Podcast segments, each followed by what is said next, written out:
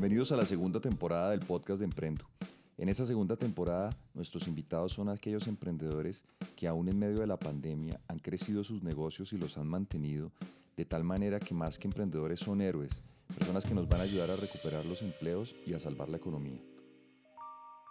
Muy buenos días a todos, nuevamente estamos en el podcast de Emprendo en la segunda temporada. Yo soy Rafael Forero y hoy estamos con una emprendedora muy especial, María Angélica Patiño una de las socias fundadoras de Ática. Hola María Angélica, buenos días.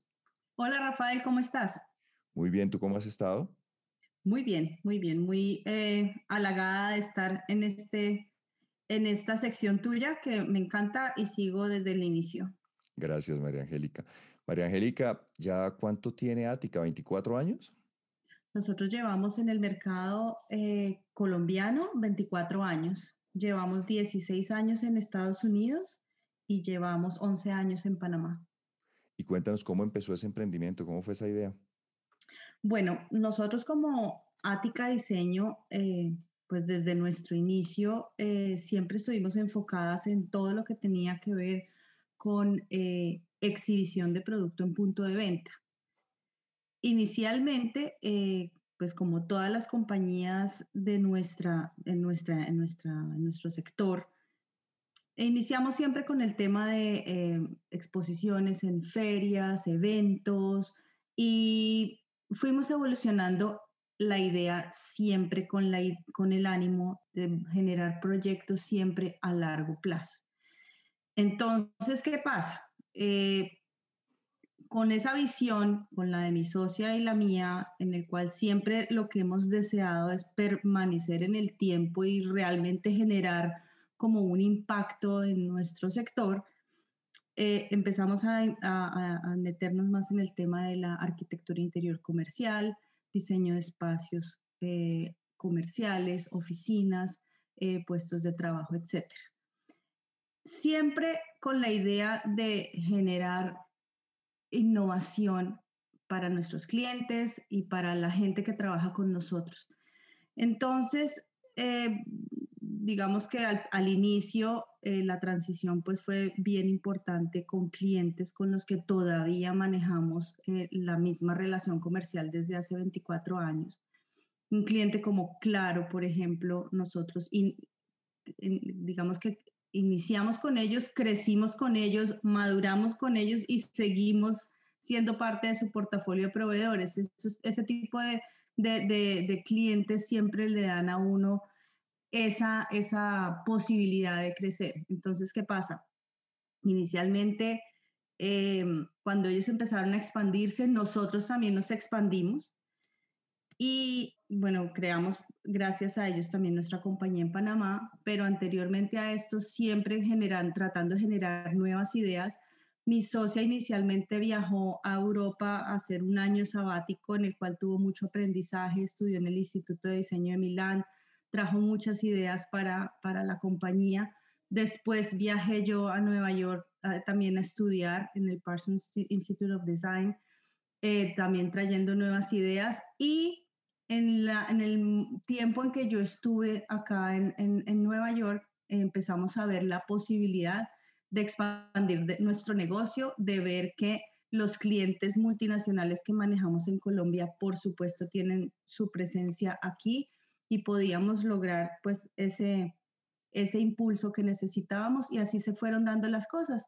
Empezamos a, a, a buscar la posibilidad de de incorporar la compañía aquí, la legalizamos, lo hicimos y empezamos con un par de clientes con los que eh, desarrollamos como la, la relación a nivel internacional y logramos dar el salto de esa forma. Buenísimo. Oye, María Angélica, bueno, pero se nos olvidó de pronto contar que, que tú y tu socia se conocieron en la universidad, ¿no? ¿Este es un emprendimiento que arrancó recién graduadas o ustedes alcanzaban a trabajar en otra parte antes? Nosotras somos eh, pues ante todo, somos amigas de, carrera. Eh, nosotras iniciamos nuestra idea de ser socias en noveno semestre. Eh, ya cuando nos graduamos, claro, tomamos un poquito de experiencia laboral. Estuvimos trabajando un año en una compañía de oficina abierta. Logramos experiencia y un poquito de capital de trabajo. que a la larga, pues si, si te lo confieso, pues nuestro capital de trabajo se invirtió completamente en la papelería y en las tarjetas de presentación. Ese fue, eso fue todo. Iniciamos como toda, digamos como todo joven emprendedor, iniciamos en el garaje de la casa de mi socia, eh, hacíamos las llamadas, digamos que todo nos movía, esa, era ese deseo y esa pasión por, por lograr eh, clientes eh, que nos creyeran básicamente. O sea, ante todo, siempre hay que iniciar un proyecto generando esa credibilidad que la gente necesita sentir por parte de un proveedor. Oye, María Angélica, qué, qué buena historia. ¿Y cómo surgió la idea de crecer en COVID? ¿Qué, hicieron ustedes en esta crisis? Bueno, yo pienso que lo más importante para nosotros y como no sé si tú sigas algún, alguno de estos shows de métodos de supervivencia como Bear Grylls y todo esto, eh, cuando existen estos momentos de crisis o de, o de, o de digamos como que exista algún peligro inminente sobre un negocio, lo, lo primero que, que, que, nosotros solemos hacer y lo, lo que yo siempre recomiendo a las personas es jamás desesperarse. Ante todo, uno tiene que conservar la calma y no perder el foco. Porque, porque a veces, sobre todo en estos negocios de, donde digamos que la creatividad es necesaria, donde uno, digamos que estos negocios eh, viven es precisamente de la diferenciación, pues uno no puede salir a hacer eh, soluciones reactivas o, cosas que, que, por el desespero uno piensa que pueden darse o no. Entonces, ante todo, uno no puede desesperarse y siempre pensar en que las soluciones que uno dé deben permanecer en el tiempo. Y eso lo vimos inicialmente, pues, eh, cuando inició, iniciaron las cuarentenas, cuando todo el mundo tuvo que cerrar, cuando nuestra compañía que inicialmente empezó como un estudio de arquitectura y diseño, pero ahora nosotros tenemos una fábrica de mobiliario, pues cuando nuestra capacidad de, de operación se vio reducida a un 30%, pues mal hubiéramos hecho en salir a hacer soluciones reactivas y no pensar que cuando se acaben las cuarentenas, pues hay negocios o hay ideas que no van a perdurar en el tiempo. Entonces, ya más adelante te contaré, pues, como estos tres diferentes em, líneas de negocio que creamos, que permanecen en el tiempo, que seguimos apostando por ellas y que, pues, precisamente obedecen más a un estudio eh, pensado, analizado y no a salir a, digamos, como a, a sobrevivir como sea. O sea, lo que tú me dices es básicamente ustedes decidieron, fue enfocarse en las tres líneas de negocio que ya traían y en, y en aguantar. O sea, la estrategia fue no venga, nos inventamos algo nuevo, sino venga, afianzamos lo que ya traemos, ¿entiendo bien? Nosotros em, seguimos fidelizando a nuestros clientes en, en una etapa inicial, obviamente transmitiéndole al cliente es eh, precisamente que no haya ese pánico que, inicialmente hubo, tratando de generarle la confianza que todavía cuenta con nosotros. Eh, digamos que la primera inversión que tuvimos que hacer obviamente fue a nivel tecnológico, robustecer el tema, em, digamos, de, de, de, plataforma tecnológica en la empresa para poder trabajar todos eh, desde las remotamente, para poder trabajar todos eh, en línea, eh, generando proyectos. Eh, si, por ejemplo, nosotros que tenemos los diseñadores por fuera, pues tenemos que tener, obviamente, cómo centralizar la información para que aún estén trabajando remotamente no se vaya a perder. Digamos que esa fue como la primera reacción y más allá empezamos a, claro, empezar a votar ideas nuevas, pero que esas líneas nuevas de negocio con o sin pandemia funcionen. Entonces ya te voy a explicar cuáles son. Entonces, bueno, pues tenemos la primera que seguimos manteniendo nuestros servicios de diseño y producción de mobiliario, sigue igual. Las, el segundo eh, línea de producto que, que, manejamos, que ya estábamos eh, desarrollando antes de que sucediera esto, fue el desarrollo de una línea de puestos de trabajo colaborativos. Claro, cuando hablamos de puestos de trabajo colaborativos donde la gente está eh, trabajando en equipo, en un sitio determinado, pues con la pandemia todo esto cambió, entonces tuvimos que hacer todas las adaptaciones y ajustes para que esta nueva línea de producto funcione. Entonces creamos accesorios nuevos para, para proteger a los, em, eh, a los trabajadores, eh, creamos nuevas, nuevos, digamos, como lineamientos em, ergonómicos y biométricos para que la gente pueda volver a trabajar y se pueda reunir y pues nuestros productos quepan dentro de esa nueva eh, organización. Entonces, independientemente de, las, de lo que nosotros ya manejamos como compañía de diseño y producción de mobiliario, eh, creamos dos nuevas líneas de producto que son súper importantes ahora para nuestra compañía. ¿Por qué son tan importantes? Porque la primera que les voy a mencionar eh, nos ayuda a hacer esa, esa, esa alianza con, con la tecnología que nos aporta bastantes posibilidades eh, como, digamos, como compañía de diseño, pero al mismo tiempo nosotros le aportamos mucho a que esas tecnologías se puedan implementar de forma fácil y segura. Creamos una, una eh, unidad de negocio que se llama Savit, Savit es eh, una serie de dispositivos de reconocimiento facial y sistemas de eh, control de acceso em, en, sitios públicos o privados.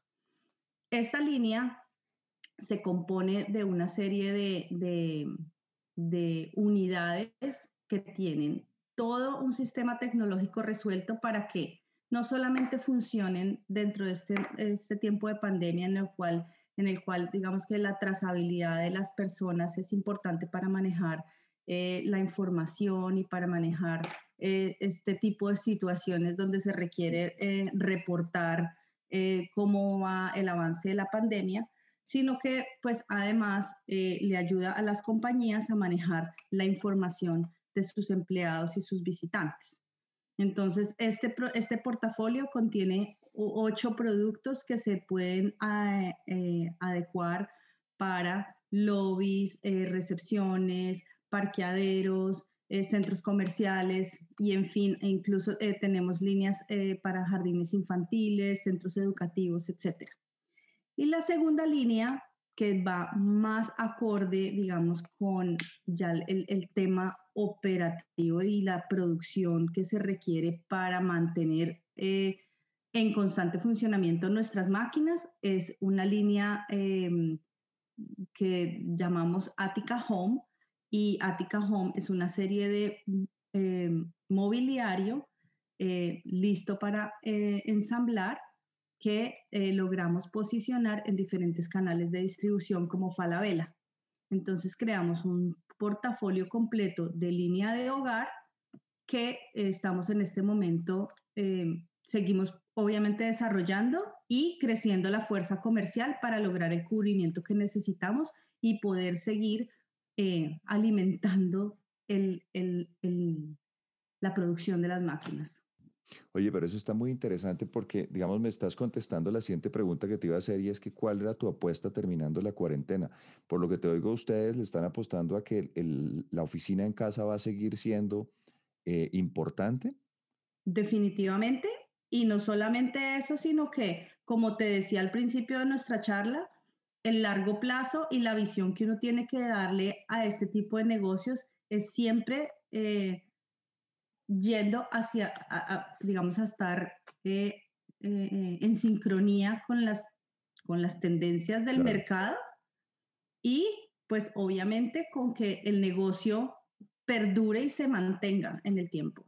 Es que te iba a preguntar eso, pues porque tú eres una experta en el tema de, de mobiliario y sobre todo mobiliario institucional, digamos.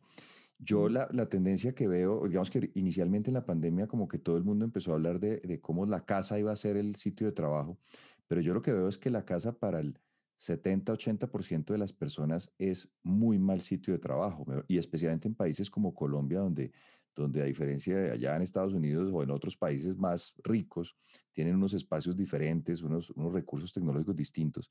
Eh, y lo que yo estoy viendo ahorita es que está llegando el tema de esa itinerancia. O sea, la gente se fue a sus casas, redescubrió que, que, es muy agradable trabajar con otras personas y entonces ahorita lo que están volviendo es a las oficinas, pero en un esquema en el que dicen, espera un momentico, también me gusta estar en mi casa un par de días a la semana. No sé si yo estoy en lo correcto, porque ni más faltaba, no, no pretendo ser el que, el que lee las tendencias, pero tú que estás en eso, ¿cómo estás viendo ese asunto? ¿Cómo va a ser el futuro en, ese, en, la, en las empresas? Definitivamente va a ser un tema mixto, en el cual eh, las empresas de todas maneras se dan cuenta que, que los empleados o los colaboradores eh, también pueden eh, elevar su calidad de vida teniendo un, un esquema mixto. Muchas veces eh, nosotros, y, lo, y me incluyo a mí, nosotros como empleadores, pensamos que porque un empleado esté en la oficina todo el tiempo va a producir de la misma forma o más.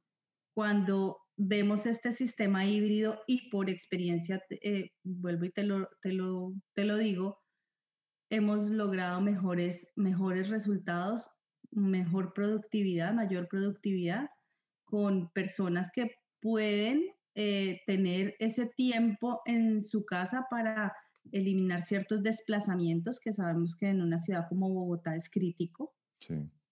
Eh, mejor calidad de vida, ahorro en su, en su, no solamente en tiempo, sino en sus movilizaciones. Y en general, pues se torna en algo que es un poquito más em, compensatorio para, no solamente para el, trabajador, sino para el empleador. ¿Y, cómo ves tú el cambio en los muebles de oficina? Mecho, ¿qué cambió de lo que, de lo que ustedes hacían antes ahora, eh, y siendo la oficina en casa, digamos, qué cambia? ¿Qué, qué, ¿Qué, descubrieron diferente en, este, en esta nueva época? La gente definitivamente eh, necesita espacios un poquito más privados. Pues obviamente si tú estás en, una, en un apartamento con otras cuatro personas, con niños, pues obviamente necesitas un, un, sitio en el, que, en el cual tú te puedas concentrar y puedas desarrollar tus labores. Entonces hemos desarrollado desde pods individuales donde pues tú puedes tener aislamiento total hasta pues un sitio mucho más práctico porque pues tu trabajo o el espacio donde, donde que tienes asignado en tu casa pues no da digamos para, para tener algo mucho más eh, privado pero son soluciones prácticas y son soluciones en las cuales pues el que, el que, el que las diseña incluso eres tú mismo y, y, y puedes digamos con algo muy pequeño o mucho más elaborado, generar tu propio espacio de trabajo. Ya. Pues María Angélica, muchísimas gracias de verdad por, por acompañarnos. Eh, te felicito además porque he podido ver desde la fábrica que montaste hasta el negocio que te has montado y, y, el crecimiento de ustedes por fuera. Mucho mis más sinceras felicitaciones y, y mi gran admiración. Muchas gracias a ti y también obviamente la admiración es mutua.